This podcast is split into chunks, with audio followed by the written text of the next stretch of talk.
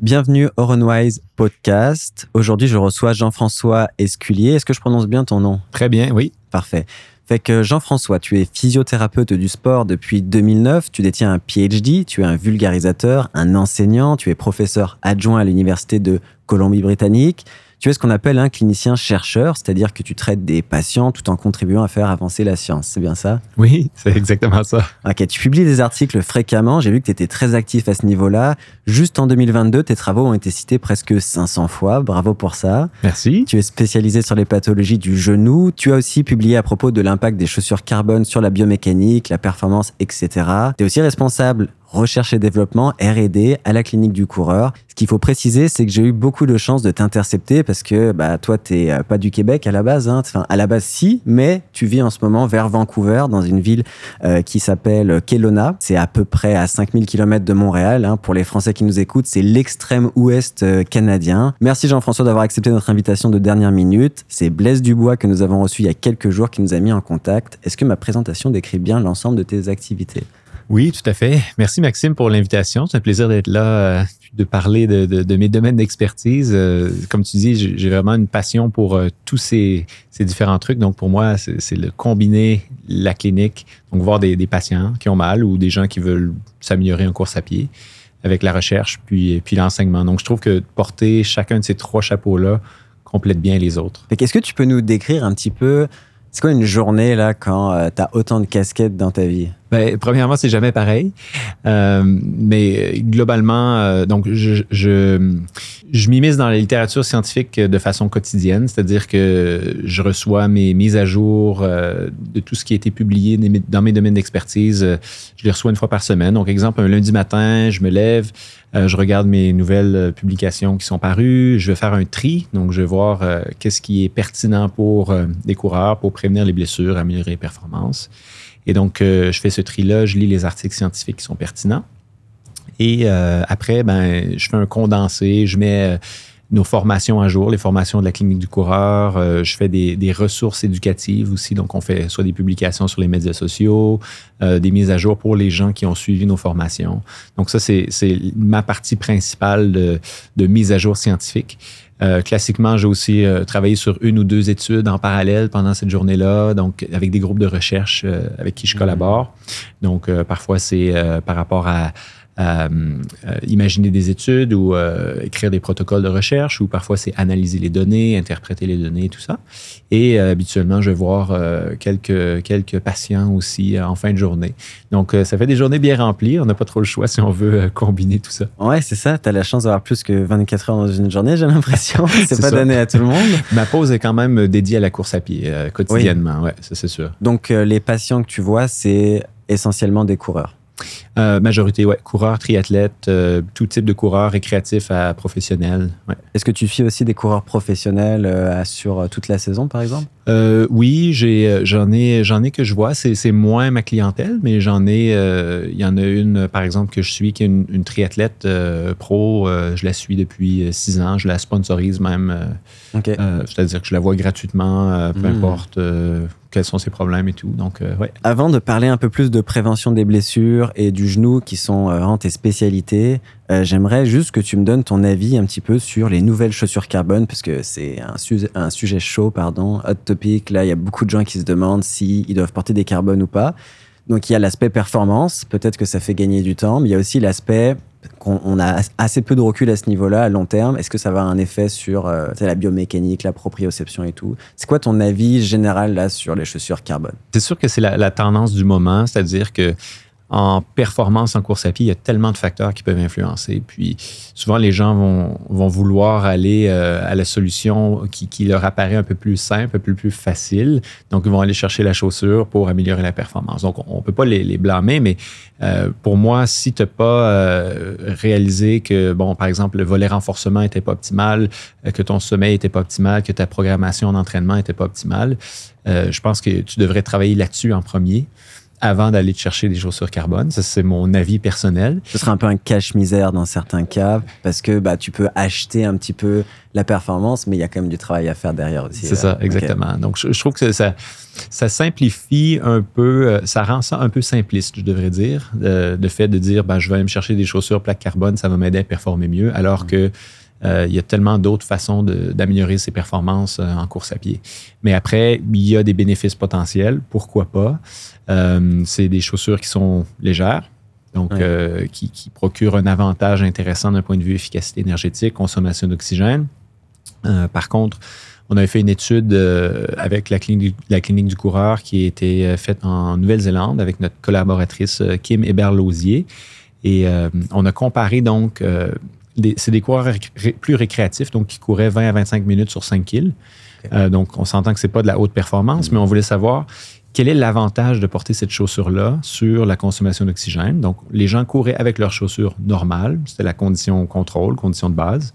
Après, on leur donnait la chaussure Vaporfly, donc la première génération des, Nike Vaporfly. Puis mm-hmm. ensuite, on leur donnait une chaussure euh, Socony Endorphin, mais la, version Racing Flat, pas la version, la version euh, carbone. Exact. Et euh, finalement, on comparait euh, leur euh, consommation d'oxygène avec ces trois chaussures-là. Et aussi, on comparait leur performance, un time trial sur un, c'était un 3 km sur tapis qu'on leur faisait faire pour voir justement est-ce que vraiment on avait un, transfert vers la performance et pas que sur la consommation d'oxygène. Et ce qui est intéressant, c'est que on a fait quelque chose que les autres études sur les, les plaques carbone n'ont pas fait. on a peinturé toutes les chaussures en noir. Wow. Et là. Vous avez essayé d'annuler l'effet placebo. Voilà, exactement. Parce que ça, c'est un, point intéressant, puis on pourra en reparler. Mais si moi, on me donne la chaussure et on, me dit, écoute, Eliud Kipchoge bat tous les records avec cette chaussure-là, hmm. j'aimerais mesurer si toi, ça t'aide aussi parce qu'on ne sait pas ce qui est dit aux participants des études des plaques carbone. Mais euh, je, serais un peu d'avis qu'il y a un petit peu peut-être de biais là-dessus. Donc, le, fait d'éliminer ce biais-là peut être assez intéressant. On a essayé de le faire. On a peinturé et la, Racing Flat et la Socony Endorphin et la Vaporfly. Euh, puis, ce qu'on a remarqué finalement, c'est que les deux chaussures euh, amélioraient la consommation d'oxygène, donc et la Socony et la Nike. Euh, par contre, les gens avaient une tendance à trouver la Nike plus confortable, probablement parce que c'était plus en lien avec leurs habitudes. C'est des gens qui couraient avec des chaussures un peu plus absorbantes, donc si on leur donnait un racing flat, sortaient un peu euh, de leur zone de confort. Et sur euh, le time trial, sur la performance, on avait quelques secondes d'avantage pour la, la Vaporfly. Donc, on se pose la question, euh, est-ce que c'est vraiment en lien avec une meilleure consommation d'oxygène ou une efficacité biomécanique ou est-ce que c'est plutôt en lien, par exemple, avec le confort qui fait qu'ils euh, ont pu aller chercher quelques secondes de plus sur un, un 3 km? Mais vous n'avez pas retrouvé le 4% finalement. Euh, c'était autour de ça, l'amélioration par ah rapport à leurs chaussures habituelles. Par contre, la Socony endorphine était aussi dans, ces, euh, dans cet intervalle-là. Et elle n'avait pas de plaque de carbone. Exactement. Donc vous pensez que c'est pas nécessairement la plaque de carbone qui va faire une différence, mais ça va être plus être le poids, le foam, etc. Exactement. Ok. C'est intéressant comme étude. Et est-ce qu'il y avait des différences euh, selon les euh, participants? Parce qu'il y a ça aussi, c'est que les, études scientifiques, elles donnent des moyennes, mais un, individu, il s'en fout de la moyenne. Là. Il veut savoir de quel côté il est de la moyenne, du bon ou du mauvais côté. En gros, est-ce que c'est 300 dollars, il va avoir un retour sur investissement ou pas trop? Oui, assurément. On avait beaucoup de variations. Puis, euh, je dirais que de façon générale, il y a eu un nombre plus important de personnes qui ont euh, bénéficié de la Vaporfly un peu plus. Il y en a qui ont bénéficié de la Socony un peu plus. Hmm. Euh, très peu de gens, euh, il y en a peut-être un ou deux là, qui, bénéficiaient plus de leurs propres chaussures, ce qui est un peu étonnant dans, l'étude, mais la, la, grande majorité, c'était soit une, soit l'autre, mais plus de gens avec la Vaporfly. OK. Wow, intéressant. Que ça prendrait presque hein, que les gens testent leurs chaussures, les comparent entre elles, fassent une petite étude en laboratoire personnel. C'est ça. Mais en fait, ça, c'est intéressant parce qu'il euh, y a une, euh, une, marathonienne, en fait, notre marathonienne euh, la plus rapide au Canada, Malindy Elmore, qui, qui vit à Kelowna, qui, est entraîneur à l'équipe de, de, de, club, de club de course pardon, de, la Colombie-Britannique, de l'université. Et elle, c'est ce qu'elle a fait. Donc, elle, son sponsor, elle a un peu choisi en fonction de ça. Elle est allée hmm. tester différentes chaussures en laboratoire sur sa, consommation d'oxygène. Puis, euh, elle a dit, ben moi, c'est la Socony qui, euh, qui me rend plus efficace. Et elle a dit, ben, je vais avec ce sponsor-là, puis voici mes nouvelles chaussures. Est-ce que tu crois à l'effet rebond, justement, si on parle un peu du foam? Parce que, OK, mettons la plaque de carbone, euh, c'est peut-être un peu surcoté. Mais est-ce que le foam, tel, juste physiquement, alors c'est vraiment pas mon expertise, mais on peut imaginer que si le foam il se comprime et qu'il renvoie de l'énergie, ben, ça pourrait améliorer la foulée. Est-ce que pour t'y crois, toi, à, ce mécanisme? Euh, Je pense qu'il y a beaucoup de marketing euh, là-dedans. je pense quand même qu'on peut innover sur les matériaux, on peut les rendre euh, meilleurs avec un meilleur retour d'énergie. Par contre, euh, comme on dit, rien ne se perd, rien ne se crée. Donc, si vraiment les, chaussures en question euh, perdaient de l'énergie, les autres générations de chaussures sans plaque carbone avec des formes euh, plus standards, ben, l'énergie, elle irait part. Soit la chaussure elle chaufferait ou il y, aurait, il y aurait quelque chose qui se passe. Donc, j'ai une petite impression qu'il y a plus de, marketing que d'autres choses. Ça, c'est assumer aussi que le retour énergétique, euh, vous pousserez vers l'avant, ce qui n'a pas trop de sens en fonction de la force de réaction du sol, qui va avoir tendance à être plus un vecteur vertical. Vertical, oui. Donc euh, là-dessus, je, je, ne suis pas convaincu, je devrais dire. Euh, est-ce que ça t'arrive de te blesser? Toujours, je suis toujours blessé. Non. ben, écoute, étant physiothérapeute, c'est sûr que j'ai la capacité à, prendre des blessures avant qu'elles arrivent, c'est-à-dire que j'écoute beaucoup mon corps, puis euh, si je sens que j'ai un petit quelque chose qui apparaît à quelque part, euh, ça arrive évidemment, comme tout le monde, mais euh, je vais avoir tendance à savoir quoi faire. ah ouais, je comprends. Donc à modifier mon entraînement la plupart du temps pour, pour éviter que, que ça devienne une blessure. Penses-tu que c'est une des raisons pour laquelle les coureurs se blessent, c'est qu'ils n'écoutent pas assez leur corps et qu'ils auraient pu ne pas se blesser s'ils avaient un peu plus écouté les signaux de, douleur ou ce genre de choses? Oui, certainement. Je pense qu'il y a deux volets. Il y a le volet planification d'entraînement, évidemment, puis il y a le volet euh, ajustement d'entraînement en fonction de la réponse de ton corps. Donc, il y a des gens qui planifient très bien, mais qui euh, vont dire, ben, mon programme me dit aujourd'hui, il faut que je fasse 10 kills. Ils vont faire 10 kills, même si après 5 kills, ils commençaient à sentir un petit quelque chose, puis euh, il n'aurait peut-être pas dû continuer. Puis je dirais que dans ma carrière de, physio jusqu'à maintenant, les meilleurs athlètes que j'ai suivis, ceux qui réussissent à éviter les blessures, à performer le mieux, c'est ceux qui écoutent leur corps le mieux, qui me le disent déjà euh, quand ils commencent à sentir quelque chose et on modifie leur programme. Ou s'ils sont très euh, doués, ben, ils modifient leur programme eux-mêmes en fonction de ce qu'ils sentent. Mais c'est crucial. C'est intéressant parce que moi, j'ai une vision psychologique sur les choses. Puis je saoule tout le monde avec ça en général. C'est ma, nouvelle théorie là-dessus, mais j'ai dit qu'il y a un continuum de la rigidité versus la flexibilité en course à pied. Et en fait, on parle un peu de la même chose, mais le problème du coureur débutant, c'est qu'il a un plan il n'a pas les compétences et la confiance pour changer ce plan-là. Et on va avoir beaucoup plus de rigidité. Tu moi, je suis entraîneur aussi. Beaucoup plus de rigidité chez les coureurs débutants que chez les coureurs plus amateurs et, voire élites. Et j'ai l'impression que c'est une cause psychologique de pourquoi les gens se blessent. C'est parce que moi, quand je donne un programme à un débutant, il s'en fout. Là, s'il a mal, lui, son objectif, il est en mode tunnel, il veut juste faire son kilométrage cette semaine et finir sa course. Est-ce que c'est quelque chose que tu, que tu, remarques, toi, dans ton, dans ton métier, un petit peu, des fois, cette rigidité euh, du coureur? Oh oui, certainement. certainement. surtout, comme tu dis, surtout chez les débutants, parce que ben, ils savent pas ils vont être guidés euh, par un programme qui pense qu'il a été fait par un expert, puis ils vont faire confiance. Alors que le programme devrait toujours venir avec des conseils. Hmm. Donc, comment l'ajuster? Parce que peut-être que cette personne-là, la, même personne qui s'est blessée en faisant son 10 kilos, aurait pu très bien tolérer ce 10 kilos-là si euh, elle avait eu une nuit de sommeil normale. Euh, avant, alors que là, elle a mal dormi, euh, elle est stressée au travail, peu importe. Puis ça fait que ce 10 kilos-là, finalement, c'est trop pour son système à ce moment-là. À ce moment-là. Penses-tu qu'une blessure peut survenir pas par le hasard, mais tu penses vraiment que des fois, euh, une très mauvaise nuit de sommeil combinée à un gros stresseur dans ta vie, plus une grosse sortie, ça peut vraiment amener une blessure? Est-ce qu'on en est là? Ou est-ce qu'on est forcément dans le chronique C'est quelque chose qui se développe sur des mois? Je pense que ça peut vraiment être la goutte qui fait déborder le vase. Oui. Donc, euh, ça prend ça prend pas beaucoup euh, parfois pour, euh, pour être en surcharge. Puis la surcharge, elle n'est pas que... il y a plusieurs facteurs, en fait, qui influencent cette surcharge-là pour en arriver à une blessure, évidemment. Donc, moi, j'aime bien utiliser le modèle qui est les contraintes, donc les charges mécaniques versus la capacité du corps à s'adapter.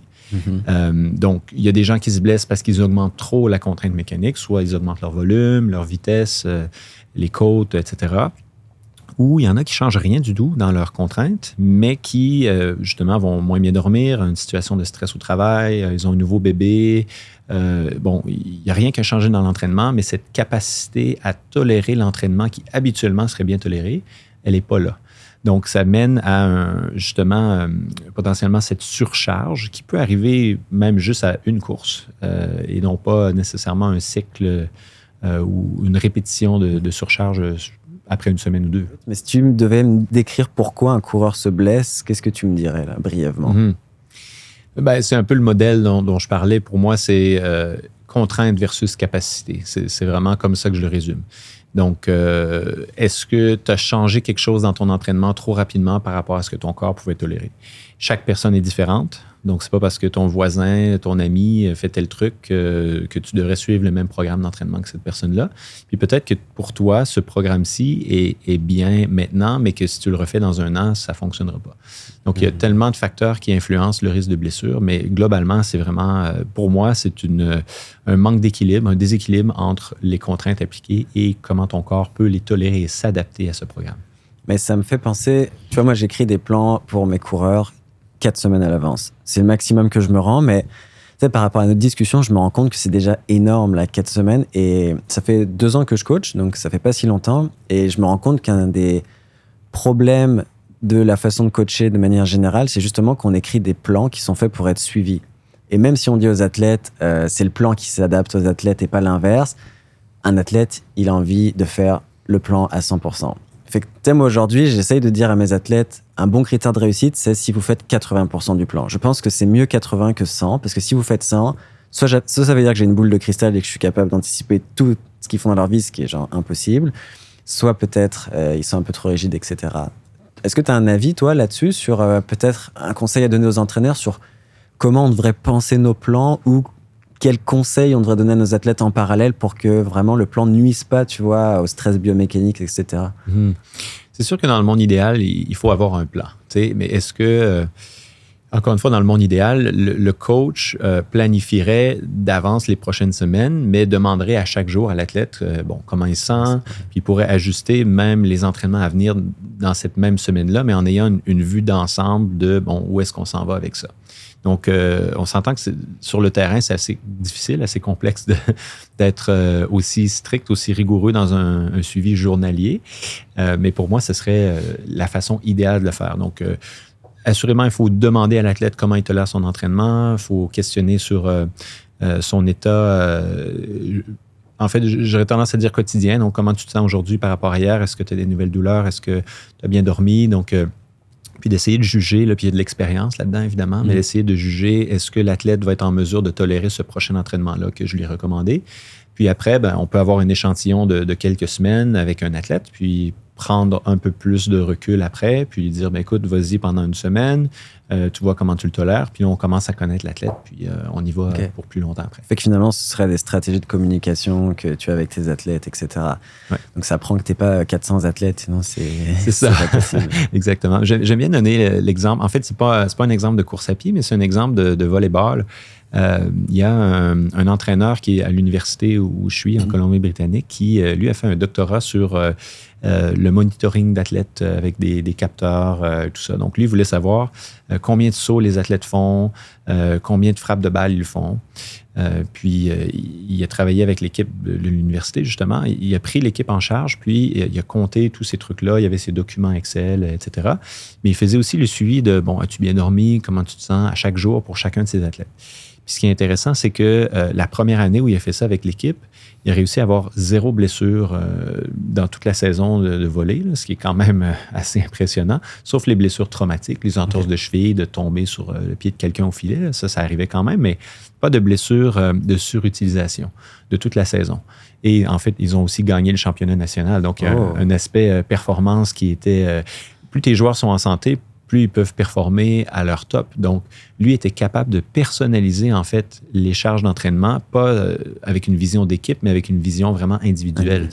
Et comment tu l'interprètes? Parce que pour moi, il y a deux façons de l'interpréter. Soit il y avait le mécanisme qu'il a mis en place qui lui a permis de changer la préparation, mais il y a aussi quelque chose dans de, de la partie des athlètes qui a dû faire un effort supplémentaire pour dire comment ils se sentaient Et ça crée aussi une feedback loop, c'est juste en tant qu'athlète, où tu te demandes plus souvent comment tu te sens, est-ce que tu as mal? Et on sait en psychologie que, par exemple, le journaling, écrire tes états émotionnels tous les jours, ça a des effets très positifs, de la réflexivité, etc. Bah, parce qu'en fait, c'est comme un muscle, quoi, ça se travaille. Est-ce que c'est probablement les deux, j'imagine? Est-ce qu'il y a dans l'article, ils expliquaient un petit peu euh, comment ils interprètent ces résultats? Euh, non, en fait, puis c'est par conversation avec le coach en question. Euh, c'est pas nécessairement un article publié, mais c'est ça. C'est mais ça va. C'est en fait le coach. Euh, j'avais eu quand même un bon, une bonne conversation avec lui. Il m'avait expliqué tout ça. Puis en fait, je l'invitais dans un congrès à parler de, de, son approche pour pour aider les entraîneurs justement à, hmm. bien planifier les les programmes pour leurs athlètes. C'est intéressant. Mais tu vois, dans ce sens-là, moi, ce que je fais avec mes athlètes maintenant, c'est que sur la plateforme de coaching que j'utilise, je les oblige, alors j'avoue, j'aime pas trop faire ça, ils sont jamais obligés, mais je leur recommande très fortement de noter leur perception d'effort sur 10 après chaque entraînement et leur sensation, qui est plus l'état émotionnel.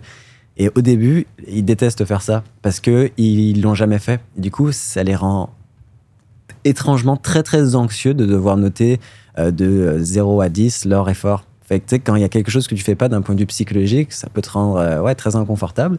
Et au bout de deux semaines, littéralement, ils sont rendus super bons même pour me dire ah ça c'était plus un 6 qu'un 6,5 ou tu vois ce que je veux dire. Fait que je pense que c'est quelque chose d'important vraiment à mettre en avant. Et en fait n'ayez pas peur de pas être bon au début juste faites-le et après vous allez y arriver facilement. Ouais certainement. Donc et puis pour moi c'est valable autant pour la performance que pour la prévention des blessures.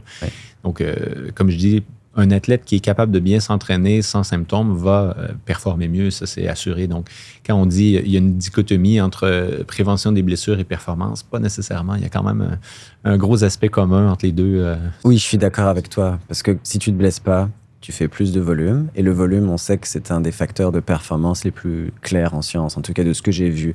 C'est des associations vraiment importantes. Fait que dans ce sens-là, si t'es pas blessé, bah, tu cours plus. Et si tu cours plus, tu t'adaptes plus. exact.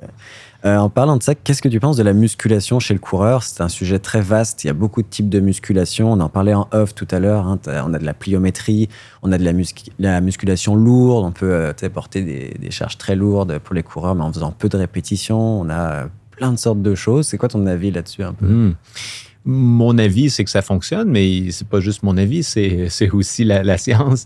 Euh, donc, euh, on en parlait en off justement tantôt aussi. C'est il y a tellement de différents types de musculation, comment on fait pour bien guider les gens.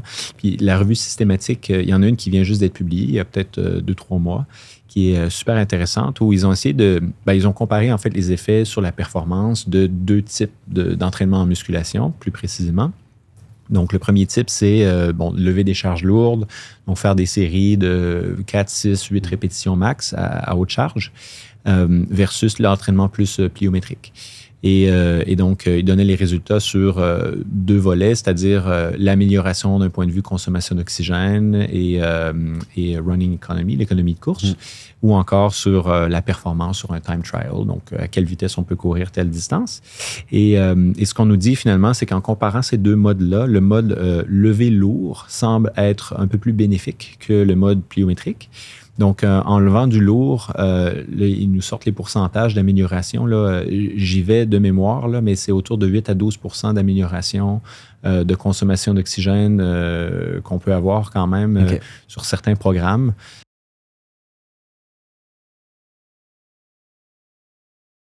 Euh, et ça, c'est avec des programmes qui durent minimum huit semaines de renforcement, de musculation. C'est pas si long que ça non plus. C'est pas si long. Donc, idéalement, eux suggèrent un minimum 10 semaines, même selon les données, pour avoir un peu plus de bénéfices. Donc, 10 à 12 semaines, à 14 semaines potentiellement. Hmm. Donc, on, parle quand même d'être régulier pour un bon, euh, un, bon cycle d'entraînement. Euh, mais de faire du lourd semble être un peu plus bénéfique si on compare avec euh, l'entraînement pliométrique, qui était aussi bénéfique, mais qui donnait des pourcentages un, peu, moindres. Donc, la question, c'est est-ce qu'on choisit l'un ou l'autre ou est-ce qu'on combine les deux? Euh, puis, il n'y a pas de réponse à ça, vraiment. Mais, mais c'est vrai que j'ai beaucoup de questionnements avec ces revues de littérature euh, en tant que chercheur, mais surtout en tant que coureur. Euh, le premier, c'est que juste pour, préciser auprès de nos auditeurs, quand tu parles de 8 à 12% euh, d'augmentation de l'économie de course, on parle pas de performance. Économie de course et performance sont pas corrélés euh, parfaitement. C'est corrélé à, mettons, 0.6, 0.7, enfin, de mes souvenirs, là, je sais plus exactement. Euh, fait que c'est beaucoup, mais c'est pas non plus, parce que 12% c'est énorme, là. Si on pouvait. Oui, en ça. de- sur un marathon en 3 heures, euh, je sais pas, ça ferait 10 minutes ou j'ai vraiment pas bon calcul, mais ce serait vraiment énorme. Euh, les questions que je me pose, c'est que en tant que marathonien, est-ce que j'ai autant d'intérêt à faire de la muscu que, mettons, quelqu'un qui fait du 1500 ou du 3000 mètres, qui va être beaucoup plus sur la puissance? Puis, l'autre question, c'est si tu fais de la muscu et que tu dois faire moins de kilomètres pour faire cette muscu-là, est-ce que tu gagnes ou est-ce que tu perds? Tu vois ce que je veux dire? Mhm. C'est très difficile de savoir parce que tu sais, les, les échantillons sont peu souvent élites. Euh, As-tu euh, un avis plus euh, praticien sur cette question Parce que bon, la science, c'est- dur de répondre à tout, là, mais euh, c'est sûr que c'est- c'est toutes des bonnes questions. Euh, Il y a des questions sans réponse, mais euh, moi, je pense que c'est quand même pertinent, même pour la personne qui fait de la distance, de, de vouloir euh, aller chercher certaines adaptations musculaires, je veux dire neuromusculaires, parce que c'est Mhm. pas que sur le muscle, c'est vraiment sur euh, la capacité du muscle aussi à, à contracter, sur euh, euh, le signal euh, neural justement qui vient alimenter le muscle. Donc, il y a vraiment des effets euh, plus vastes que juste de dire euh, c'est la puissance à laquelle je pousse. Euh, donc, dans ce point de vue-là, moi, je pense que ça vaut quand même le coup, même pour du- un marathonien, quelqu'un qui fait de la longue Ouais. distance, d'aller travailler sur du lourd, même si c'est pas vraiment spécifique à son type d'entraînement, qui va être Mhm. plus basé sur de la distance. Après, il y a différentes personnes qui vont réagir différemment. Il y en a qui vont dire, ben moi, justement, si je fais de la muscu, euh, ben, je, je vais avoir des courbatures, puis je peux pas aller courir autant. Donc, il faut, faut prendre le temps de, de Ouais. bâtir cette euh, tolérance-là à la muscu. faut l'essayer. Il faut l'essayer, puis on y va à charge euh, plus légère, modérée initialement. Euh, puis à mesure qu'on on s'habitue, on s'adapte, ben là, on peut lever plus lourd, plus lourd, plus lourd. Mais moi, j'aime bien en fait combiner, même euh, dans un point de vue programmation d'entraînement, cette muscu lourde avec un entraînement de- d'intensité de, vitesse Oui. dans la même journée. Ah, donc Euh, tu ferais dans quel sens? Est-ce que tu ferais d'abord la vitesse en course à pied et le soir, par exemple, la muscu lourde ou dans l'autre sens? J'essaie de les faire euh, plus rapprochés même un peu. Ok, dans le même bloc. Dans le même bloc, en fait. si possible. Euh, muscu premier, en premier et, euh, et renforcement et pardon course Oui. rapide d'intensité après. On profite de cette fenêtre un petit peu où on est Exactement. activé, etc.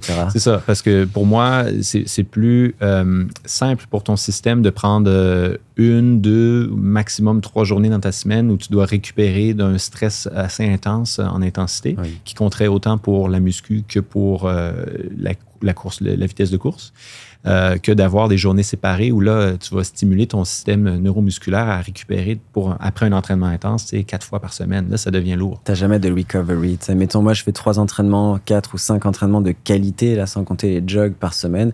Si sur mes jours vraiment faciles où je fais que des kilomètres, ben, je mettais de la muscu, j'aurais jamais de jour facile. Finalement. Exactement. C'est ça que tu dis. Vaut mieux les mettre ensemble, comme ça, euh, recovery is recovery. Voilà, exact. Mais c'est très difficile, tu sais, pour les marathoniens qui veulent faire du haut niveau, donc souvent proche des 200 km dans leur période haute. On a un problème à un moment de, on n'a plus d'espace, en fait. Mhm. Tu vois, on court deux fois par jour, tu, sais, tu fais ouais, 30 km par jour. C'est pas évident de mettre la muscu, mais justement, comme tu dis, c'est des adaptations qu'on- qui sont potentiellement faciles parce qu'on n'est jamais exposé. Moi, je lève jamais des choses lourdes. Je pense que je me suis très beaucoup désadapté aussi à le faire.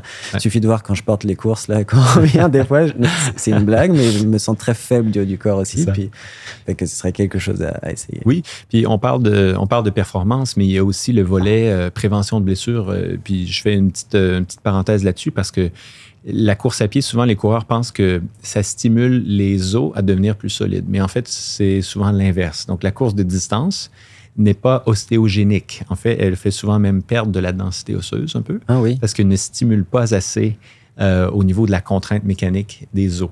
Donc, le fait d'ajouter du renforcement à charge lourde va Mm. aller faire cette stimulation osseuse-là. Et parenthèse, moi, quand je vois des gens qui ont eu des, des fractures de stress, euh, fractures de fatigue à répétition, c'est sûr que je leur donne du renforcement lourd à combiner avec leur entraînement dans l'objectif de rendre les os plus solides et plus tolérants à cette charge mécanique-là de la course. Oh, c'est surprenant. C'est fou de se dire que euh, la course à pied, qui stimule beaucoup plus que la marche, quand même, c'est deux ou deux fois et demi euh, le poids du corps. Si Oui, je dis pas de exact. bêtises, ouais. ce soit même pas assez. Penses-tu que les intervalles rapides, mettons des 30 secondes, une minute, ça serait plus proche en termes de stimulation osseuse euh, que la, musculation? Euh, Probablement. Euh, ben, en fait, ça l'est déjà plus que de la course lente, mais euh, est-ce que est-ce que c'est ostéogénique ou vraiment on va stimuler de façon plus importante la, structure la structure osseuse, pardon? Pas autant, vraiment pas, autant. que de, de, mettre de la charge axiale au niveau du squelette pour pour vraiment les stimuler les os en compression et non juste en en traction, parce que c'est beaucoup des forces de traction qu'on va avoir à la course à pied, les muscles qui tirent sur, euh, sur les os, les tendons qui tirent sur les os. Mais euh, quand on vient charger le corps, euh, là, on a un effet qui est différent. OK, très intéressant. Est-ce que tu peux nous parler de l'acronyme Peace and Love? Oui, je connais.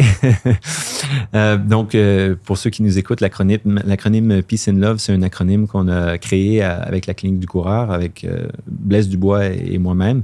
Euh, qui en fait nous informe sur quoi faire quand on a une blessure aiguë.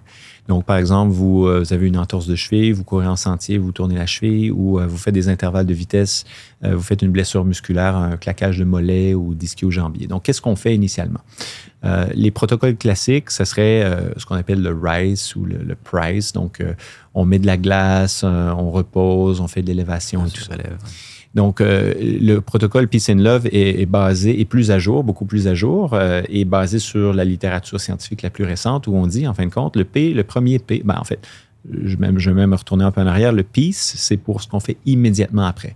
Les 24 heures, 48 heures immédiatement après la blessure. Puis rapidement, on va vers le love, qui est la deuxième portion qu'on peut débuter dès que possible, euh, après la, phase aiguë, après qu'elle soit passée. Donc le peace, le premier P, c'est pour protection, où on vient, euh, par exemple, utiliser des béquilles, euh, juste réduire la mise en charge mmh. sur la structure qui est blessée. Donc on suit à la douleur. idéalement, moi je dis aux gens, pas d'augmentation de douleur pendant tes activités.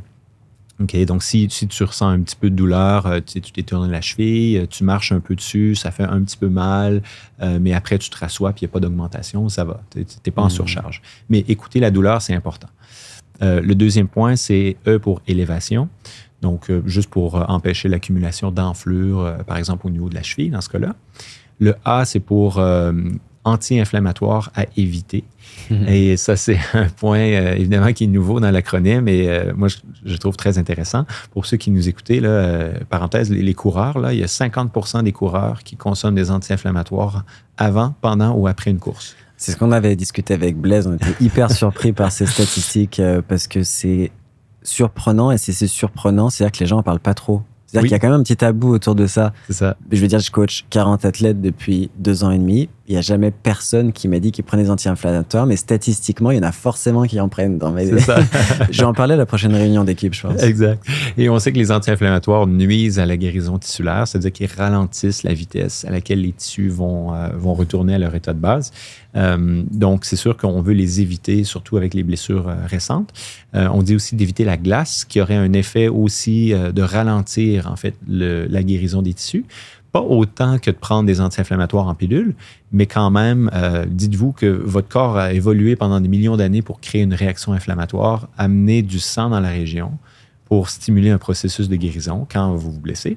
Et nous, ce qu'on va faire, on pense qu'on est plus intelligent que notre corps, on va mettre de la glace pour empêcher ce flot sanguin-là d'arriver, ce qui n'a aucun sens. Est-ce qu'il peut y avoir trop d'inflammation dans le corps en termes de blessures? Ça peut arriver? Ça peut arriver. Par contre, euh, initialement, après la blessure, euh, je pense qu'on ne peut pas juger vraiment s'il y en a trop ou, pas. Hmm. Euh, donc, l'idéal pour moi, c'est de ne pas intervenir, puis de laisser le corps faire ce qu'il veut. Puis après, si on voit qu'il y a eu un, peu, euh, souvent je dis un overshoot, là, une augmentation un peu trop importante du, processus inflammatoire, ben là, on, peut essayer de le contrôler. Mais d'emblée, moi, j'ai pas tendance à, vouloir l'influencer. D'accord. Donc, ensuite, on a le C pour compression. donc, pour éviter l'accumulation d'enflure trop importante. Et le dernier E, c'est pour éducation. Donc, euh, simplement s'éduquer sur le fait que c'est normal que ça prenne un peu de temps. Puis en tant qu'athlète, souvent, euh, les gens veulent dire, euh, bon, je veux retourner le plus rapidement possible, puis ils sont prêts à sacrifier un peu de, guérison tissulaire pour retourner. Par contre, moi, mon rôle, c'est de les informer sur les effets long terme aussi. Hmm. puis si eux disent, ben moi, ça me dérange pas le long terme, ça va, tu, sais, tu peux- tu peux pousser dedans, mais euh, après, c'est la décision des gens, mais il y a un délai à respecter pour la guérison tissulaire. Donc, simplement d'éduquer les gens à ça, puis de ne pas vouloir aller euh, nécessairement investiguer, faire plein de tests pour savoir qu'est-ce qui se passe, euh, parce que souvent, on va trouver des trucs qui ne sont pas pertinents. Hmm. Puis je prends un exemple, quelqu'un qui aurait une entorse au genou. Puis il va faire un- une résonance magnétique parce que ça fait mal à son genou, il veut savoir pourquoi ça fait mal. Et là, on va trouver une déchirure de quelque chose qui était peut-être déjà là avant que Ah la oui. blessure arrive. C'est pas une preuve. C'est ça. Donc là, on joue sur le, le facteur psychologique. La personne, elle panique, elle dit Ouais, mais j'ai une déchirure de ci, de ça, mais elle l'avait peut-être avant, puis ça faisait pas mal. Parce que ça arrive souvent, les gens qui ont des trouvailles comme ça, Ah ouais. fortuites sur imagerie. Euh, il y a 68 personnes, des, 68% des gens qui ont, euh, qui ont pas mal à la hanche, qui vont avoir une déchirure de leur labrum sur une résonance magnétique. OK? Donc, euh, c'est normal de voir des trucs comme ça sur imagerie. Donc, il ne faut pas s'inquiéter, il ne faut pas vouloir investiguer à moins d'avoir une raison. C'est-à-dire, est-ce que ça change ce que je fais? Est-ce que ça change mon approche? Euh, ou est-ce que, euh, ben, je, vais, je vais garder comme ça, est-ce que ça change mon Ouais. approche finalement? Donc toi, tu déconseillerais nécessairement d'aller faire un IRM dès que tu as une moindre blessure, même si elle prend un peu trop de temps. Souvent, ça va plus être un problème de protocole de réhab, Oui. de ton expérience, Certainement. Plutôt que d'avoir un nouveau diagnostic qui va peut-être créer des nouveaux problèmes, des nouvelles données qui sont pas pertinentes pour euh, le C'est ça. diagnostic. C'est sûr que si on a une incertitude diagnostique, que l'IRM peut nous aider, ben là, ça peut valoir le coup. Mais même ça, parfois, euh, pour deux diagnostics différents euh, d'une blessure de genou, l'approche va être relativement pareille. Donc, si ça ne change pas mon approche, j'ai pas de raison d'aller référer vers, euh, vers une imagerie parce que ça change Comprends. pas ce que je fais. Euh, Est-ce qu'il nous manquait le love? Le love, oui, le love. le love, donc L pour load, recharger, restimuler. Donc, par exemple, si j'utilisais des béquilles, ben là, je vais arrêter d'utiliser les béquilles, je vais commencer à marcher un peu plus, je vais reprendre la course, je vais écouter mon corps, puis recharger. Euh, le O, c'est pour euh, optimisme. Donc, euh, le- simplement, l'état d'esprit, je pense que c'est ton, ton domaine, Oui. évidemment, Maxime, mais euh, juste d'être positif avec, euh, dans la récupération de la blessure peut faire une, une très bonne différence d'un point de vue récupération, retour à la fonction normale. Ensuite, on a le V pour vascularisation, qui veut dire faire une activité cardiovasculaire pour amener du flot sanguin, stimuler la guérison dans le, dans le secteur. Est-ce que la marche en fait partie? La marche, je dirais non. Euh, ça, ça serait plus dans le load. Donc, dans le vasculaire, vascularisation, ce serait plus d'avoir chaud un peu.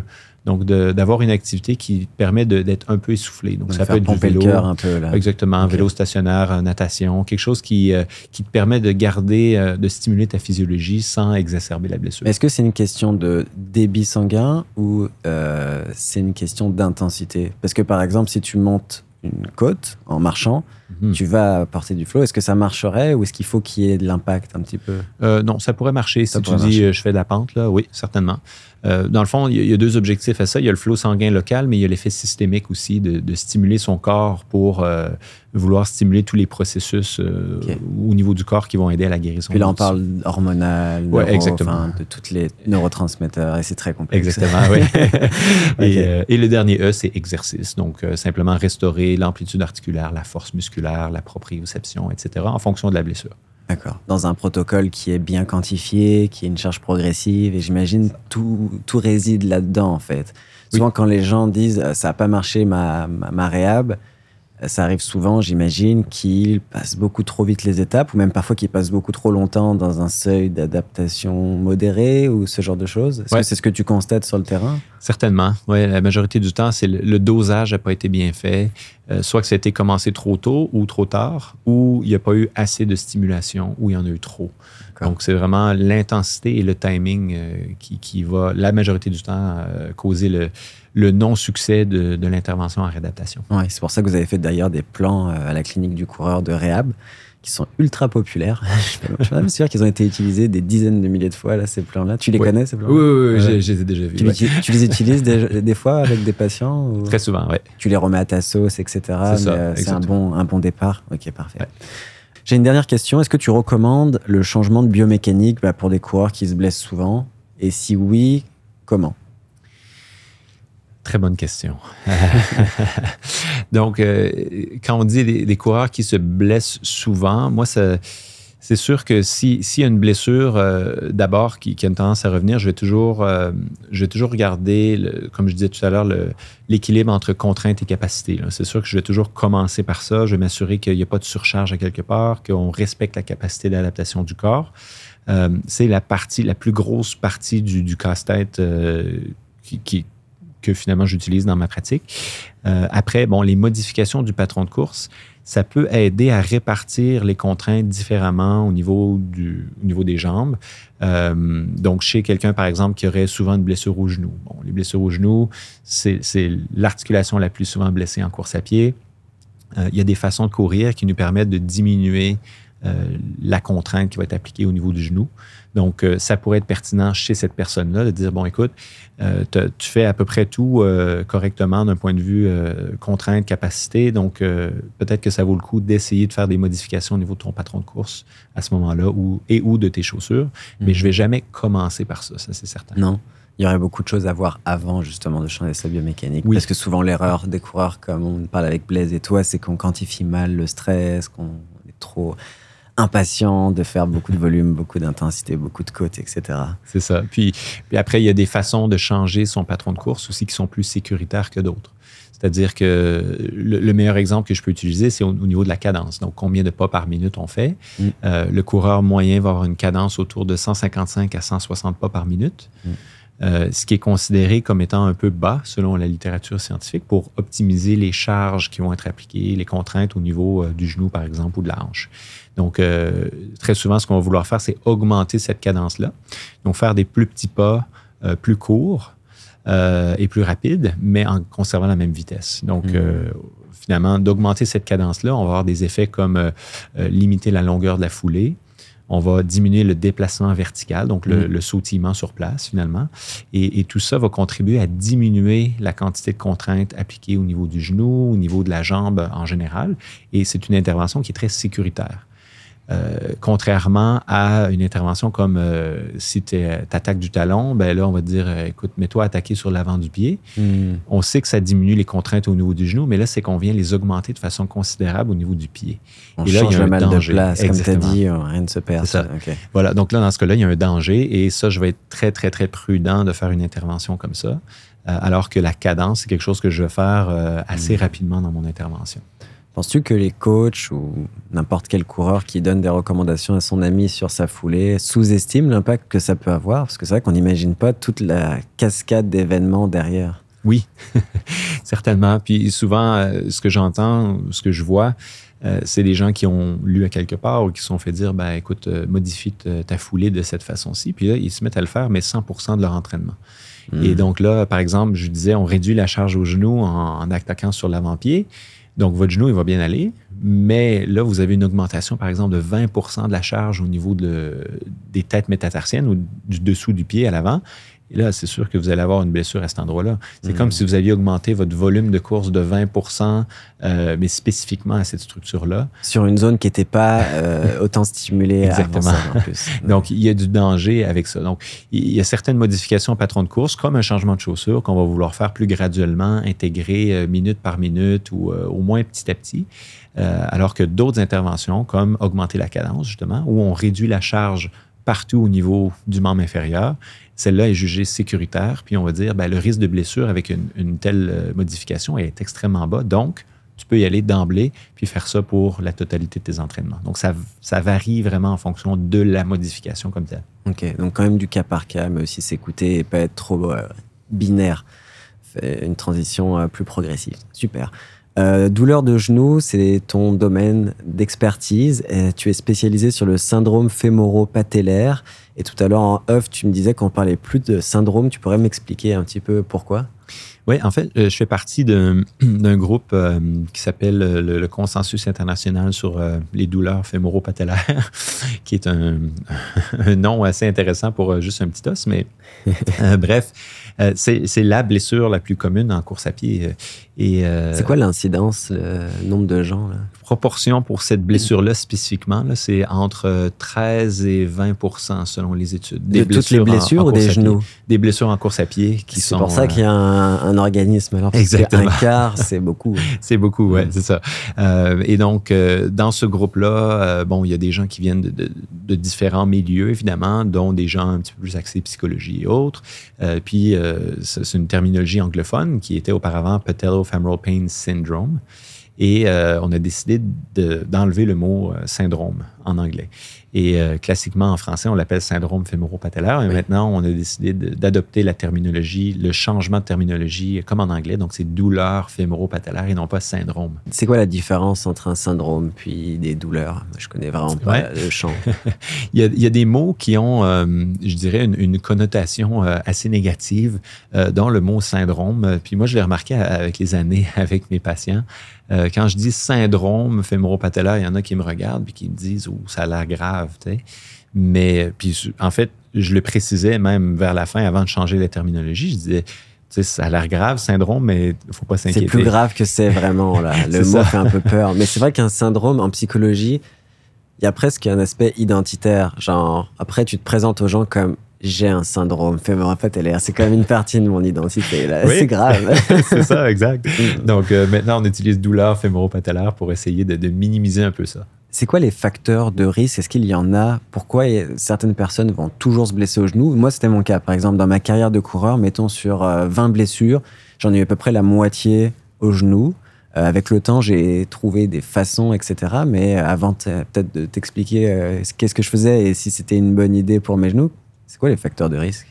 Ça, c'est un, débat dans la littérature scientifique aussi, les, facteurs de risque euh, spécifiques. Donc, il euh, euh, y, en a qui parlent de la façon de courir, la qualité du mouvement, ces trucs-là. Est-ce que ton genou va vers l'intérieur quand tu cours? Mais ça, c'est en fait, ce sont des hypothèses qui n'ont jamais vraiment été démontrées d'un point de vue scientifique. du moins, rien de solide. Il y a eu quelques petites études, mais rien, de, rien sur lesquelles on peut vraiment dire Bon, ça, c'est un facteur de risque. Donc, sur euh, l'aspect euh, mouvement, qualité du mouvement, j'aurais tendance à dire pas de lien. En tout cas, pas de lien établi. Donc, il n'y a pas de caractéristique biomécanique qui peut dire, oh, lui, il va se blesser au genou, c'est sûr. Euh, non, pas de c'est sûr. Il y a, il y a par exemple, les gens qui courent avec une plus grande force d'impact. Il y a une étude intéressante qui, qui avait recruté 320 coureurs euh, qui couraient avec un impact assez important, puis qui avait euh, séparé en deux groupes. Donc, le premier groupe, on leur a dit, écoute, euh, essaie de courir en faisant moins de bruit. Essaie de courir en minimisant ton impact au sol. Et l'autre groupe, on leur a dit, ben, changez rien, puis entraînez-vous comme ça pendant un an. Donc, on les a suivis pendant un an. Et le groupe qui a appris à courir en faisant moins de bruit, courir avec moins d'impact, avait 62 moins de blessures que ceux qui couraient avec un impact élevé. Là, on a affaire à des débutants ici, des gens qui commencent la course à pied, qui augmentent leur entraînement. Hmm. Donc, peut-être que les gens qui, qui, augmentent leur entraînement avec un impact plus important sont plus à risque de se blesser et en fait avaient beaucoup plus de blessures aux genoux euh, chez, ceux qui ont continué à s'entraîner avec un impact élevé, alors que ceux qui ont appris à courir plus léger avaient très peu de blessures aux genoux, avaient des blessures ailleurs, avaient plus de blessures au niveau du pied, de la jambe, mais globalement, quand même 62 de moins de blessures euh, au cours de l'année. Donc, peut-être que chez le coureur débutant, la personne qui augmente sa, charge d'entraînement de façon importante, le fait de courir en faisant moins de bruit pourrait être une, bonne idée pour euh, aider à mmh. prévenir les blessures aux genoux. Euh, donc, c'est là où on en est actuellement. Puis, euh, sinon, autre que ça, bon, c'est sûr que le type de chaussures que vous portez euh, influence aussi les charges aux genoux, mais après, on peut s'adapter à tout. Parce que je, précisais les débutants, parce que le coureur qui, bon, qui ça fait, je sais pas, 25 ans qu'il court, court avec une force d'impact élevée, porte des chaussures euh, plus, euh, plus amortissantes qui vont charger plus le genou, hmm. ben, si elle a toujours fait ça, puis elle change rien, puis elle est pleinement adaptée, ben, elle ne va pas se blesser au genou. D'accord. Donc, il faut qu'il y ait un changement de quelque chose et être euh, débutant en course à pied, c'est un changement. Est-ce que les débutants se blessent plus au genou que les populations plus expérimentées de coureurs? Oui. Oui. Ouais. Donc, c'est vraiment plus une blessure de débutant. Il y a une plus grande proportion. Une plus grande proportion. On a fait une revue systématique là-dessus aussi, euh, que comparer euh, les, coureurs plus novices avec les récréatifs puis les coureurs compétitifs. Et euh, la, proportion elle est plus grande chez les récréatifs et les novices pour le genou. OK, intéressant. Euh, Est-ce qu'il y a des trucs pour faire son autodiagnostic au niveau de cette pathologie? Et en fait, on n'a même pas expliqué ce que c'était pour les gens qui nous écoutent. C'est quoi un syndrome? Pas un syndrome. C'est quoi, euh, c'est quoi les douleurs fémoro-patellaires? Donc, euh, si vous regardez votre genou, vous avez votre, votre rotule qui vient s'articuler avec l'os qui est l'os de la cuisse, le fémur. Donc, la rotule en latin, on l'appelle patella. Euh, d'où le terme euh, syndrome, syndrome, douleur fémoro-patellaire. Donc, l'articulation qui est derrière la rotule, euh, entre la rotule et le fémur, va devenir irritée. Donc, c'est une articulation qui est soumise à beaucoup de compression pendant qu'on court. Puis, elle est soumise à beaucoup de compression parce que, bon, votre muscle de la cuisse à l'avant, le quadriceps, va contracter puis va euh, amener cette compression-là dans l'articulation. C'est comme ça que ça fonctionne. Mais si vous avez une surcharge de cette compression-là, ben, il va y avoir une irritation qui va être à l'avant du genou. Donc, les gens qui me disent, ben, moi, j'ai mal à l'avant du genou, euh, la définition officielle, c'est euh, autour ou derrière la rotule.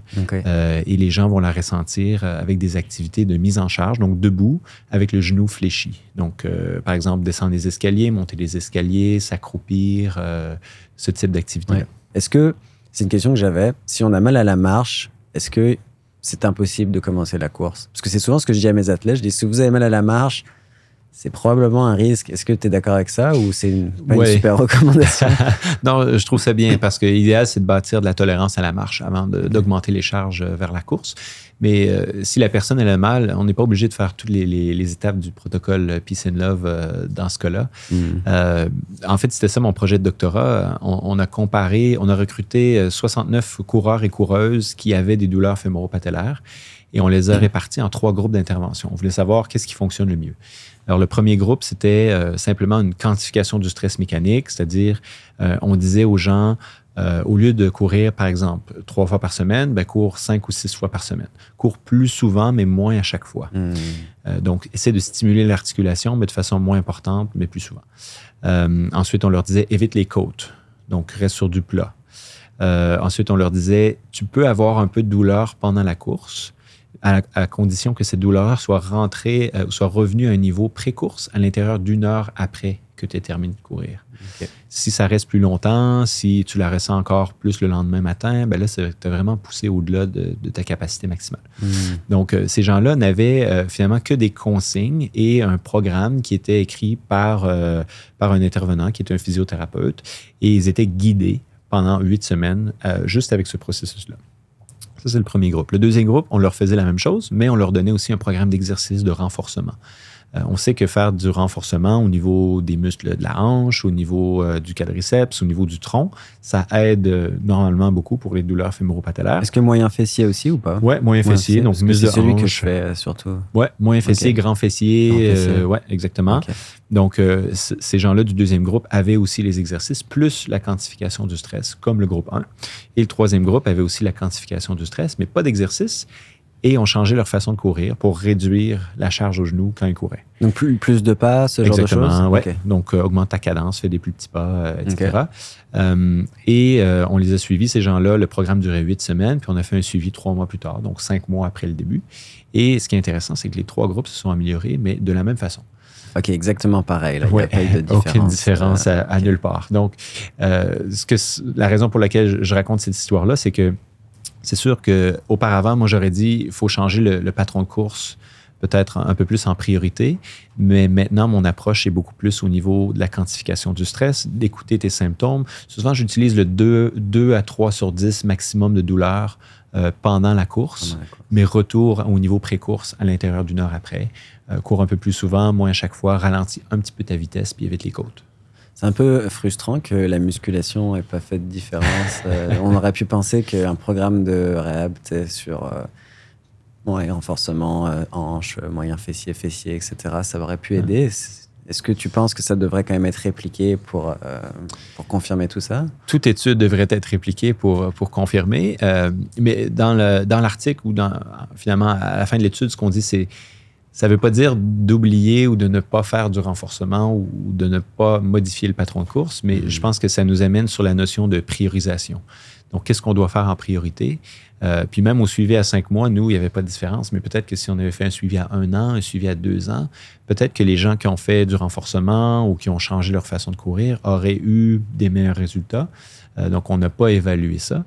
Par contre, euh, moi, je pense que ça nous amène à prioriser quand même la quantification du stress comme étape numéro un. Et après, si on juge ben, peut-être le renforcement, c'est pertinent, ben, pourquoi pas le faire? En parlant de quantification du stress, c'est une question que j'avais la dernière fois avec Blaise, puis je ne lui ai pas demandé. Je serais curieux de connaître ton avis là-dessus. Penses-tu qu'il y a une capacité maximale intrinsèque à un individu? Tu vois ce que je veux dire? Je sais qu'on peut augmenter le potentiel d'un individu euh, ben, semaine après semaine avec une surcharge progressive et tout. Mais penses-tu qu'il y a un maximum en fait? Oui. Oui. Ouais, c'est sûr que c'est pas tout le monde qui va euh, qui, qui, va nécessairement. Là, si on parle de tolérance titulaire, euh, c'est pas tout le monde qui serait capable de, de tolérer euh, euh les mêmes charges d'entraînement que, que, toi, par exemple, dans ton, dans ton entraînement. Il y a peut-être des gens qui vont être capables d'augmenter confortablement à 100 km par semaine, mais pas à 200. Euh, puis peut-être que pour eux, selon leur génétique, selon mm. plein de facteurs, ben, c'est leur maximum mais je pense qu'on a quand même euh, une capacité qui est assez intéressante euh, pour bien des gens, parce que courir 100 km, euh, c'est quand même beaucoup dans une semaine. Donc, je pense que tout le monde a la capacité de courir, tout le monde a la capacité de courir une certaine quantité, mais après, chaque personne va atteindre son plafond potentiellement à un niveau différent euh, en fonction de, de leurs facteurs intrinsèques. Mais je trouve ça dur en tant que coach, justement. Des gens viennent me voir pour faire du marathon, ils veulent vraiment performer, ils disent la santé, c'est pas que je m'en fous, mais moi je veux vraiment faire mon 2h45. Je trouve ça dur de préconiser un volume d'entraînement avec une approche pas trop risquée, parce que si le coureur se blesse, c'est fini. En tant que mon client, mais surtout en tant que la personne peut plus courir, tu aurais une recommandation pour euh, les, coachs, les, athlètes, n'importe, sur bah, la façon d'arriver à chercher son potentiel, hein, donc vraiment pour les coureurs qui visent la performance, mais sans non plus bah, se, se, se blesser. Quoi. Ouais, ça c'est question complexe. question difficile. c'est ça, parce que c'est de l'essai-erreur et idéalement sans trop d'erreurs. Exactement, c'est de l'essai-erreur sans trop d'erreurs. C'est ça. Donc, euh, je pense que je pense pas qu'on peut vraiment deviner ou savoir à l'avance. Euh, il faut, faut tester. Puis, je pense que les meilleurs entraîneurs, c'est ceux qui ont qui ont la capacité de, de bien lire l'individu qu'ils ont devant eux. Euh, bien les questionner sur leurs antécédents de blessures, leurs antécédents d'activité physique, euh, euh, mais après, moi, je connais des gens qui, euh, qui ont déjà, euh, qui étaient à 150 kilos de, poids de corps dans le passé, qui étaient tout à fait inactifs. Puis quand ils se sont pris en main, ben, maintenant, ils courent des marathons en 2h45, 2h30. Hmm. Ça se fait. Donc, il y a, il y a une capacité de, de, modifier potentiellement beaucoup de facteurs et de savoir elle est où cette limite-là? Je ne suis hmm. pas certain que, qu'on est capable. Je pense qu'on a tendance en général, nous les coureurs, à sous-estimer. Tu vois, moi, mes premières années de course, je faisais 30 à 40 km par semaine et je me blessais beaucoup plus souvent qu'aujourd'hui où je fais 6000, 6500 km par année. Ce qui est quand même intéressant et ça en dit beaucoup sur la capacité du corps à s'adapter avec les années, puis avec euh, la bonne, euh, le bon dosage de quantification. Et je pense que ça passe par la, la régularité, les saines habitudes de vie euh, au global. Donc, si on veut si on veut favoriser la capacité d'adaptation du corps, bien évidemment, c'est tout ce qui vient à côté. Bien dormir, bien manger, euh, etc. Euh, le, volet psychologique aussi. Puis après, ben, ce qu'on peut contrôler d'un point de vue entraînement, euh, ben, l'expérience fait une bonne différence. Donc, le, corps s'adapte avec la régularité de l'entraînement, va s'adapter au niveau de la tolérance tissulaire, pas nécessairement en force, mais en, justement en tolérance. Puis ça, c'est une des particularités. J'étudie beaucoup le cartilage actuellement. Euh, le cartilage, euh, on a longtemps pensé qu'il ne s'adaptait pas, mhm. que bon, on allait juste user les genoux, puis que bon, on allait faire de trop tard, irréversible. Exactement.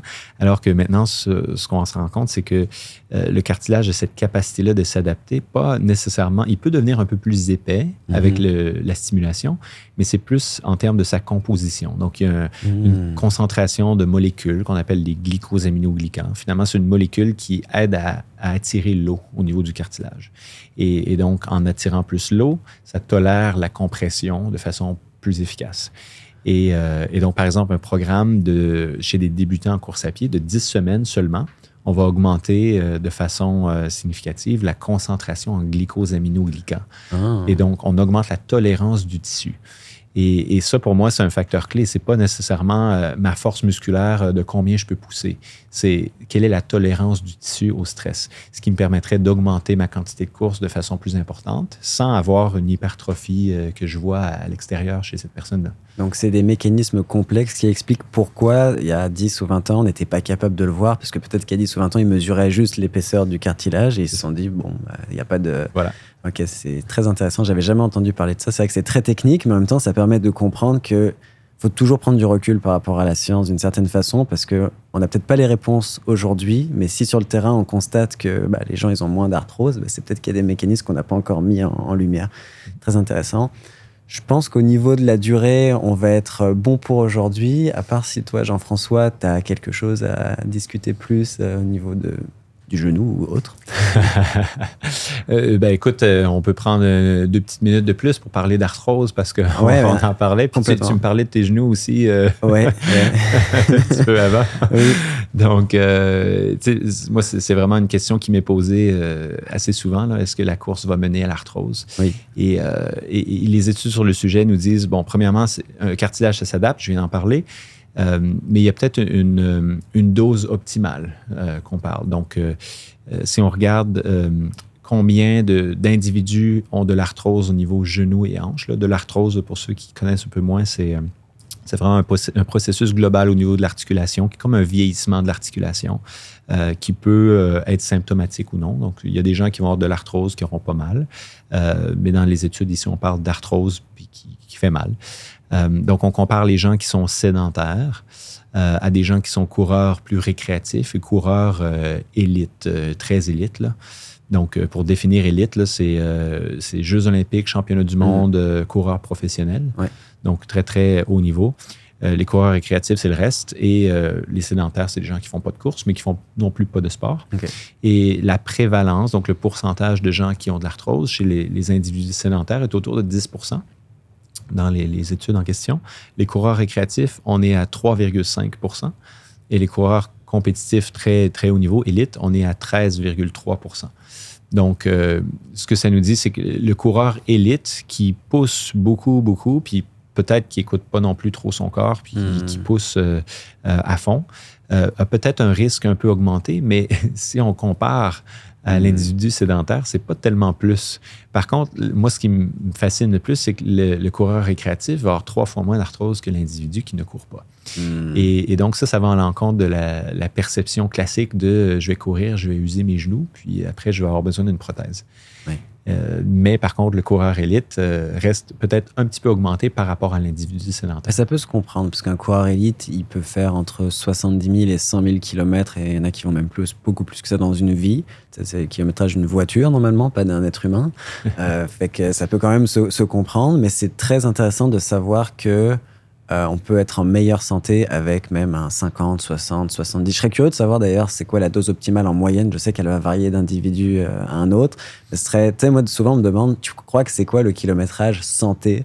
Pour moi qui cours 200 km par semaine dans les plus grosses semaines, 70-80, c'est santé parce que c'est deux fois moins, voire plus. Mais pour certaines personnes, 70-80, c'est énorme déjà, tu vois. Est-ce que toi, tu aurais une recommandation? C'est pas évident à faire, puis tu même pas obligé. Euh, J'en ai pas. Par contre, je vais dire stimuler souvent. Ça n'est pas obligé d'être euh, très long à chaque fois, mais c'est mm. comme ça que les tissus réagissent euh, le mieux. Mm. Donc, euh, de faire de l'activité, un peu d'impact, idéalement chaque jour ou presque. idéalement, dans le meilleur des mondes, c'est au moins quatre fois par semaine de course à pied. Moi, je pense pour, pour maintenir la le corps humain dans son état optimal, probablement jusqu'à six fois par semaine aussi. Euh, ça n'est pas obligé d'être long à chaque fois. Euh, ça peut être euh, même juste dix minutes, ça compte. Hein? Pour les gens qui, se questionnent, qui me disent Moi, j'ai dix minutes, ça ne vaut pas le coup, j'irai pas ben, 10 minutes, euh, c'est quand même 800 à 900 répétitions d'impact euh, par jambe. Donc, on, stimule des adaptations mécaniques avec ça. C'est vrai qu'au Québec, 10 minutes, ça veut dire qu'on met plus longtemps à s'habiller. plus la douche, plus les. Mais euh, oui, c'est une bonne. C'est vrai que souvent, on dit qu'un jog de moins de 30 minutes, ça n'a pas vraiment d'intérêt d'un point de vue stimulation du système cardiovasculaire, mais on oublie aussi trop les tendons, ligaments, os, etc., où là, ça va avoir un impact, etc. Euh, j'ai une dernière question avant de terminer. Qu'est-ce que tu penses Alors, je vais te donner mon exemple en termes de routine. Je fais une routine pré-course euh, à chaque fois que je veux parcourir. Donc, ça peut même être deux fois par jour, avec un 10 minutes. C'est vraiment rapide où je euh, priorise des exercices d'activation et un peu de renforcement de fessiers, de hanches. Je fais de la stabilité de cheville sur un plateau en bois, ce genre de choses. J'ai l'impression, pour avoir un peu tout essayé depuis que je cours, ça fait 8 ans que je cours, j'ai un peu tout fait au niveau haltérophilie, j'ai fait beaucoup de choses. J'ai l'impression que c'est ce qu'il y a de plus économique en termes de temps et avec lequel j'ai le plus de résultats.